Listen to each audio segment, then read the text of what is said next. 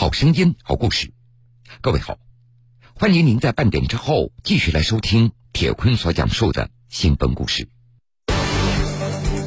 六旬老汉外出归来，妻子神秘失踪。几经查找，妻子户籍竟已一片空白。我在里面嘛，我们都贴了寻人启事，啊，都都没找到。不止一起案件，周边的花甲老太为何频频失踪？失踪的人呢，都是老老太太。嗯，我们就当时我们就在想，呃，失踪的这些人是专门有犯罪团伙在针对他们，还是啊他们的失踪另有隐？一场黄昏恋背后隐藏着怎样的陷阱？而且他们是有选择性的，有选择性的，就是不是说你是独居老人是孤寡老人就行，还要有钱的。失踪的妻子，铁坤马上讲述。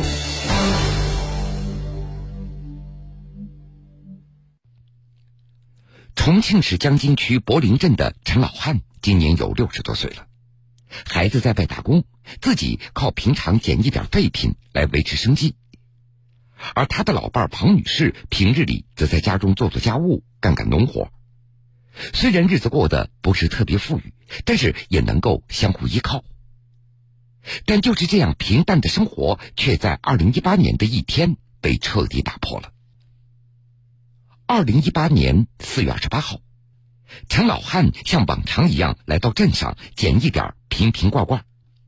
一天的奔波以后，陈老汉回到家中，却发现一向应该在门口迎接他的妻子庞女士并没有在家里。陈老汉他突然想起昨天晚上的时候，妻子曾经接到一个老家的电话。他老家，哎，给他打个电话，他说要回来回娘家去，回娘家去就是在第二天他都是回回了娘家。陈老汉还记得，妻子庞女士还说过，说娘家来了一个远房的亲戚，自己就去吃个饭，天黑以前一定会回来的。可是，这眼看着太阳就要落山了，妻子却迟迟没有回来。刚开始，陈老汉他以为可能因为天黑，山路不好走，第二天妻子庞女士就能回来的。可没想到，第二天还是没来。他就回了娘家过，一直到现在都没有回来过。我经过多多种渠道联系他，也联系不上。这老伴儿。到底在哪里？在这期间，陈老汉也给妻子打了无数次的电话，可是电话不是无法接通，就是关机。一时间，陈老汉他感觉天塌了。这好端端的一个人，怎么说不见就不见了呢？难道会出什么意外呢？妻子不见了，陈老汉变得寝食难安，他就生怕妻子遭遇不测。为了寻找妻子庞女士的下落。陈老汉拖着行动不便的腿，多方打听，甚至张贴寻人启事，希望镇上的居民能够帮助自己一起寻找。我又联系了亲戚朋友去找，去找他，都一直没找到他。都，呃，我还在我村里面和镇里面嘛，我们都贴了寻人启事，啊，都没找到。此时的陈老汉变得更加焦急了。种种不好的预感也在这一刻彻底的爆发了。万般无奈之下，陈老汉选择了报警，希望警方可以帮助自己找到妻子庞女士。重庆江津区公安局嘉平派出所民警杨子龙，一八年六月份吧，当时有一个姓陈的，有一个一一个一个老年人嘛，到我们派出所来了之后呢，他就说他有一个。他的老伴儿就是我们的那个老婆的意思是吧？嗯，从他们那边走了，走了之后呢，走了一个多月吧，也没回去，然后现在电话联系不上，人也不知道什么情况。民警了解到，陈老汉和妻子彭女士平时生活在柏林镇，在寻找妻子下落的时候，曾经有人告诉陈老汉，说他妻子的娘家位于嘉平镇。不过，在与陈老汉交流以后，民警却感觉到。有些不解，这陈老汉对于妻子庞女士的一些基本情况似乎不是特别了解。重庆江津区公安局嘉平派出所副所长刘光宇。民警又问他说：“既然是你老伴儿走丢了，那你知道他的姓名和身份证号码不？”他说：“姓名我知道，呃，是叫什么某某某，呃，但是身份证号码我不知道。”一般来说，诸如此类的失踪案，民警首先会询问报案人失踪人员的具体的身份信息。可是，陈老汉除了妻子的名字、手机号码之外，却对其他情况知之甚少。民警也不由得产生了怀疑。可是，眼前这位白发苍苍的老人所表现出来的焦急的状态，却又不像捏造事实。他来的时候就说：“呃，呃，派出所的民警，呃，就是你们能不能帮我找一下我的老伴儿啊？我的老伴儿丢了啊，也是怎么怎么的，就这种，反正还是很焦急的那种。”一个年过花甲的老人离奇失踪，这也让民警不由得捏了一把汗。民警首先按照陈老汉所提供的极为有限的信息进行查询，可是结果让所有人大失所望。他那个庞某的名字，呃，然后通过我们的系统来查，发现没有，根本就没有这个人。怎么在系统当中查不到庞女士这个人呢？民警考虑到陈老汉年事已高，这会不会给警方提供的庞女士的名字当中他记错了哪个字呢？于是再次对陈老汉进行了再三询问。我民警当时第一反应嘛，就是说你会不会把你老伴的名字给，就是说，因为中国的汉字它是有很多同音或者同韵的那种情况，然后我们民警就反复的核实，就是说。你的名字说对准说对没有？说准确没有？如果说错误的一个字的话，我们有可能就是查出来，要么很多，要么就没有。陈老汉他相信自己，这老伴儿的名字他绝对没有记错。系统查询没有结果，民警又尝试着用电话和庞女士取得联系，就像陈老汉所说的那样，电话那头始终没有人接听。失踪案件。其实，在民警看来并不稀奇，而稀奇的是，庞女士的身份信息为什么在系统当中就是查询不到呢？眼下，民警所掌握的失踪人员的信息那是少之又少。为了找到庞女士，警方决定前往庞女士的娘家嘉平镇的紫金村实地走访。重庆江津区公安局嘉平派出所民警杨子龙，那我们根据这个线索呢，我们也到就是。呃，他说的那个紫金村去看了，就找到那户人家之后，当那户人家也告诉我们，同样的就是根本就没有这个人存在。民警所说的那户人家，正是陈老汉报案时所提供的妻子娘家的地址。可是，根据民警的调查，这户人家根本就没有姓庞的女士，这就奇怪了。这个庞女士到底是何许人也？她又是否生活在这个村子当中呢？然后我们就。马上就找了那个村里面的村干部，就村村村委会主任、村书记，以及那个在那个村里面生活了很多年的那个老人，最后一问，就也是没有这个人，就整个这个村里面就根本就没有这个人。同时，由于紫金村的位置相对偏远，也没有用于侦查的监控设施，至此，庞女士的下落也就变得更加扑朔迷离。不仅关于她的户籍信息那是一片空白，就连她娘家所在的紫金村也没有任何的发现。就在这时，警方联想到陈老汉在报案的时候曾经说过，说老伴儿在前一天晚上接到一通电话，之后就提出第二天回娘家了，从此杳无音讯。于是，警方决定从庞女士的通话记录入手，希望在这里获得有价值的线索。这不查不知道，看了庞女士的通话记录，民警觉得非常反常。通话记录啊，非常的反常。就用我们正常人的通话，一个月，呃，就是业务比较繁忙一点，也就六七百的通话记录嘛。但是他那个通话记录一个月有三千多次，就是平均每天都是不下一百次。他一个老年人是吧？你跟一个联系的是什么？就是应该你的家人、你的朋友，是吧？那么你的通话里面有几百个，一个月几百条的，几百次的那个通话信息，而且跟你一点关系都没有那些人。同时，由于注册手机需要实名制，警方猜想，只要找到庞女士的手机注册信息，就一定可以搞清楚她的真实的身份。但是在接下来的调查取证中，民警却发现，庞女士的手机号实名注册人却是报案人陈老汉。一时间，这一连串的疑问纷纷出现在民警的脑海里。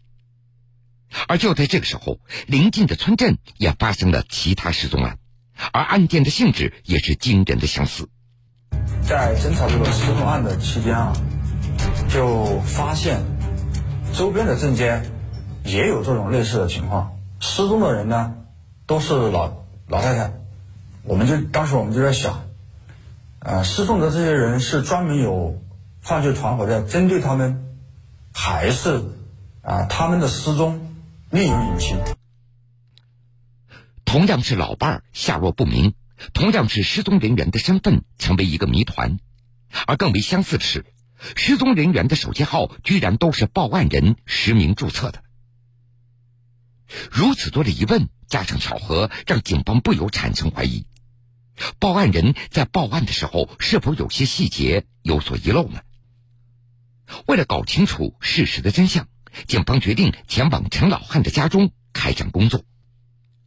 重庆江津区公安局嘉平派出所副所长刘光宇，我说你要把这些细节跟我讲清楚，然后我才能更好的去帮你把老伴儿找回来。哎，这样他一听，哎，居然对找老伴儿有帮助吗？肯定就，呃，详细的一五一十的跟我们讲了。果不其然。在接下来的询问中，民警又有了新的发现。说你跟那个你老伴是怎么认识的呀？啊，陈某就给我们介绍嘛，就说是二零一七年的十一月左右，然后通过嗯，就是那种呃民间的那种做媒，呃，我们就做媒认识的那个庞某。原来。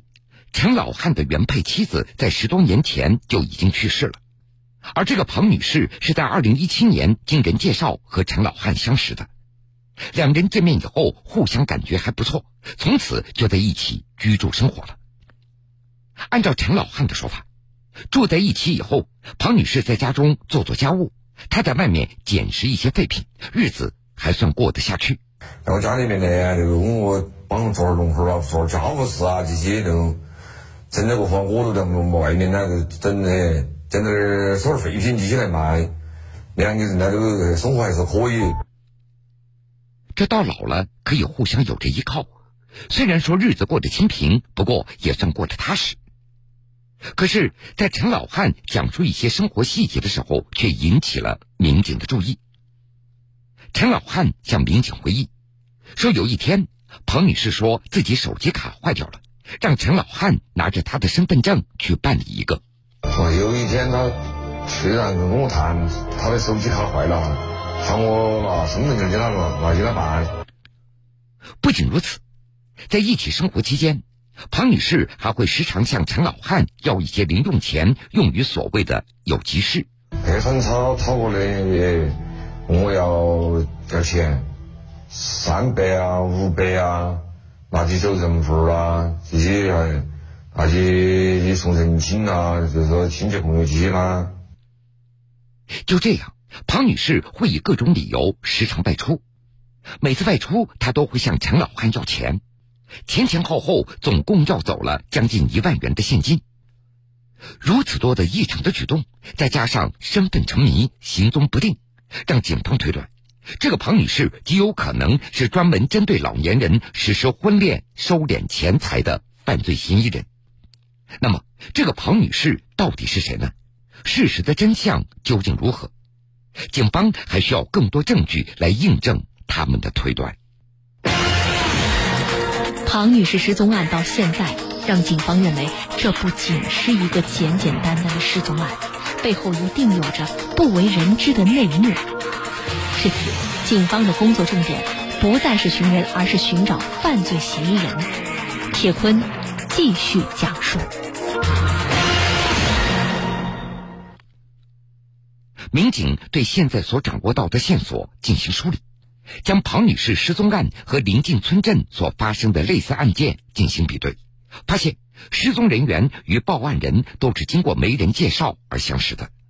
那好，找到媒人也就成为了警方新的侦查方向。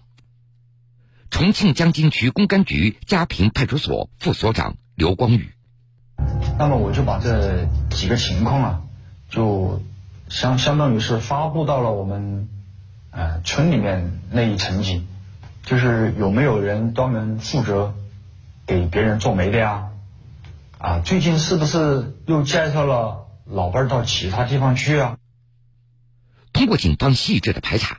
逐步筛选出了几十名相关人员的身份信息，然后我就拿着那些信息，在我们的系统里面查，然后把他们的相片然后找出来，然后我就把那个相片拿给那个陈某看，你看一下有没有呃你的老伴儿啊？啊，他第一时间就把那个哎我们辖区的。叫邱某，姓邱的邱某，哎，把他认出来。原来这个邱某正是陈老汉一直苦苦寻找的老伴儿庞女士。在警方对邱某进一步的核查工作以后，又有了新的发现。经过我们进一步的审，进一步的那个就核查，这个邱某实际上是一个前科人员，他有非常多的前，有很多的婚骗前科。事情到这儿，警方可以基本确定，这不再是一起简单的失踪案件，这个邱某有着重大婚骗作案嫌疑。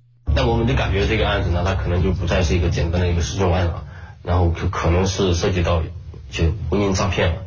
那么我们就立即把这个案子就是转变侦查思路，然后就立即召开我们的专案会议。民警认为，这个案件不同于以往的婚姻诈骗。首先，案发的地点大多为偏远的山区，没有相关的监控视频，取证难度非常大。同时，犯罪嫌疑人有着很强的反侦查意识，索要的钱财那都是现金，没有任何转账流水记录。再加上所使用的手机号也都是被害人实名注册，一些被害人意识到自己已经被骗了。不过，却又害怕成为邻居的嘲笑对象，因而也不愿意配合公安机关的调查，这就给警方的侦查工作带来不小难题。重庆江津区公安局嘉平派出所副所长刘光宇：这些被骗的老人，大多都是独居或者孤寡老人，平时呃自己一个人在家里面。呃，如果说被骗的事情，哎，一旦宣扬出去，有可能他的子女或者周围的邻居，哎，就会对他抱有啊另类的目光。就是很多受害人宁愿选择是啊自己钱被骗了就骗了，而不愿意跟我们公安机关合作。犯罪嫌疑人也正是利用了被害人这样的心理。从媒人介绍开始，一步步博得被害人的信任，在这期间又以各种理由索要钱财。一旦发现被害人的经济入不敷出，他们就逃之夭夭。民警断定，这一定是一个有组织、有预谋，并且分工明确的婚姻诈骗团伙。通过我们对呃受害人的走访啊，逐渐逐渐，我们就。查清楚了他团伙的人员的啊组成，就是人员的构成基本情况啊，然后每一个犯罪嫌疑人在每一次诈骗过程中，哎，充当的角色啊是如何分工的？经过近半年的调查取证工作，一个以邱某、赵某、张某、陶某、郭某。共计五人的婚姻诈骗团伙也就逐渐的浮出了水面。今年八月十二号，重庆市江津区公安局决定展开统一收网行动，相继在重庆江津、贵州习水、宁夏银川等地将五名犯罪嫌疑人全部捉拿归案。至此，一个职业婚骗团伙被彻底打掉。他们主要针对的对象就是呃农村年纪比较大一点的呃孤寡老人和那个独居老人，而且他们是有选择性的，是有选择性的，就是不是说你是独居老人是孤寡老人就行，还要有钱的。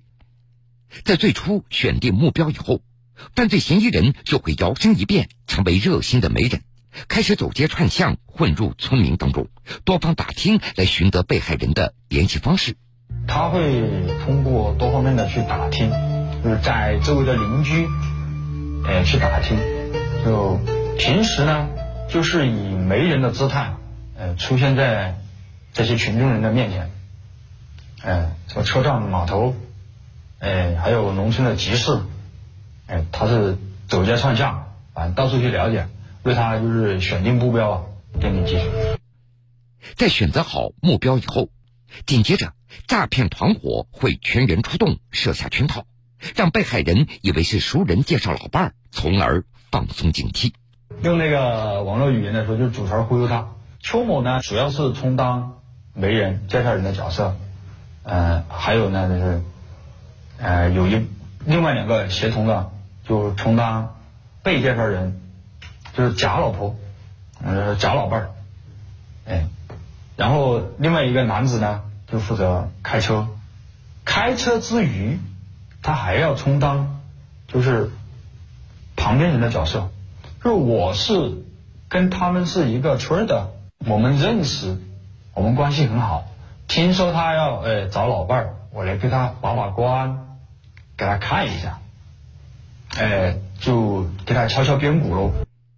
在与被害人见面以后，犯罪嫌疑人会摆出一副老来可以互相依靠、想好好过日子的姿态。如果相亲成功，诈骗团伙会向被害人索要好处费，而民警口中的假老伴儿就会搬到被害人家中一起生活。在接下来的生活中，犯罪嫌疑人会谎编各种理由。比如什么家里人生病了，亲戚家的孩子要结婚了等等，来诈骗被害人的钱财。他会跟受害人一起生活居住，呃，用他们原就是用嫌疑人原话来说，就是骗吃骗喝，还要骗钱，就编造一些不切实际的理由，就就子虚乌有的，根本就没有那些事儿，来博取那个受害人的同情。然后让他们心甘情愿的，哎，为他掏钱，拿到后来就没有什么钱了。估计看到钱每每一次只拿一百、两百、两百、三百的时候，啊，他就会消失的无影无踪，跟你断绝关系。说白了，犯罪嫌疑人正是利用了孤寡老人需要有人陪伴的心理，一步步来实施诈骗。首先一点，那些老人的子女确实应该。给予我们老人更多的关心、支持和照顾。第二，嗯，不管是我们的公安机关的宣传也好，嗯，第二就是村里面干部的日常走访也好，哎，这些确实要跟上。啊，第三呢，就是从他本人的角度出发，确实涉及到钱财物的那些，一定要警醒，就是不能感情用事，哎，觉得无所谓就把它。哎，轻易的就把它拿出去。目前，五名犯罪嫌疑人已经被重庆江津警方刑事拘留，案件还在进一步的侦办中。好了，各位，非常感谢您收听了今天全部的新闻故事。今天的故事全部讲完了，又要到晚上十点了。铁坤此时在南京，向各位说一声晚安。晚安。长夜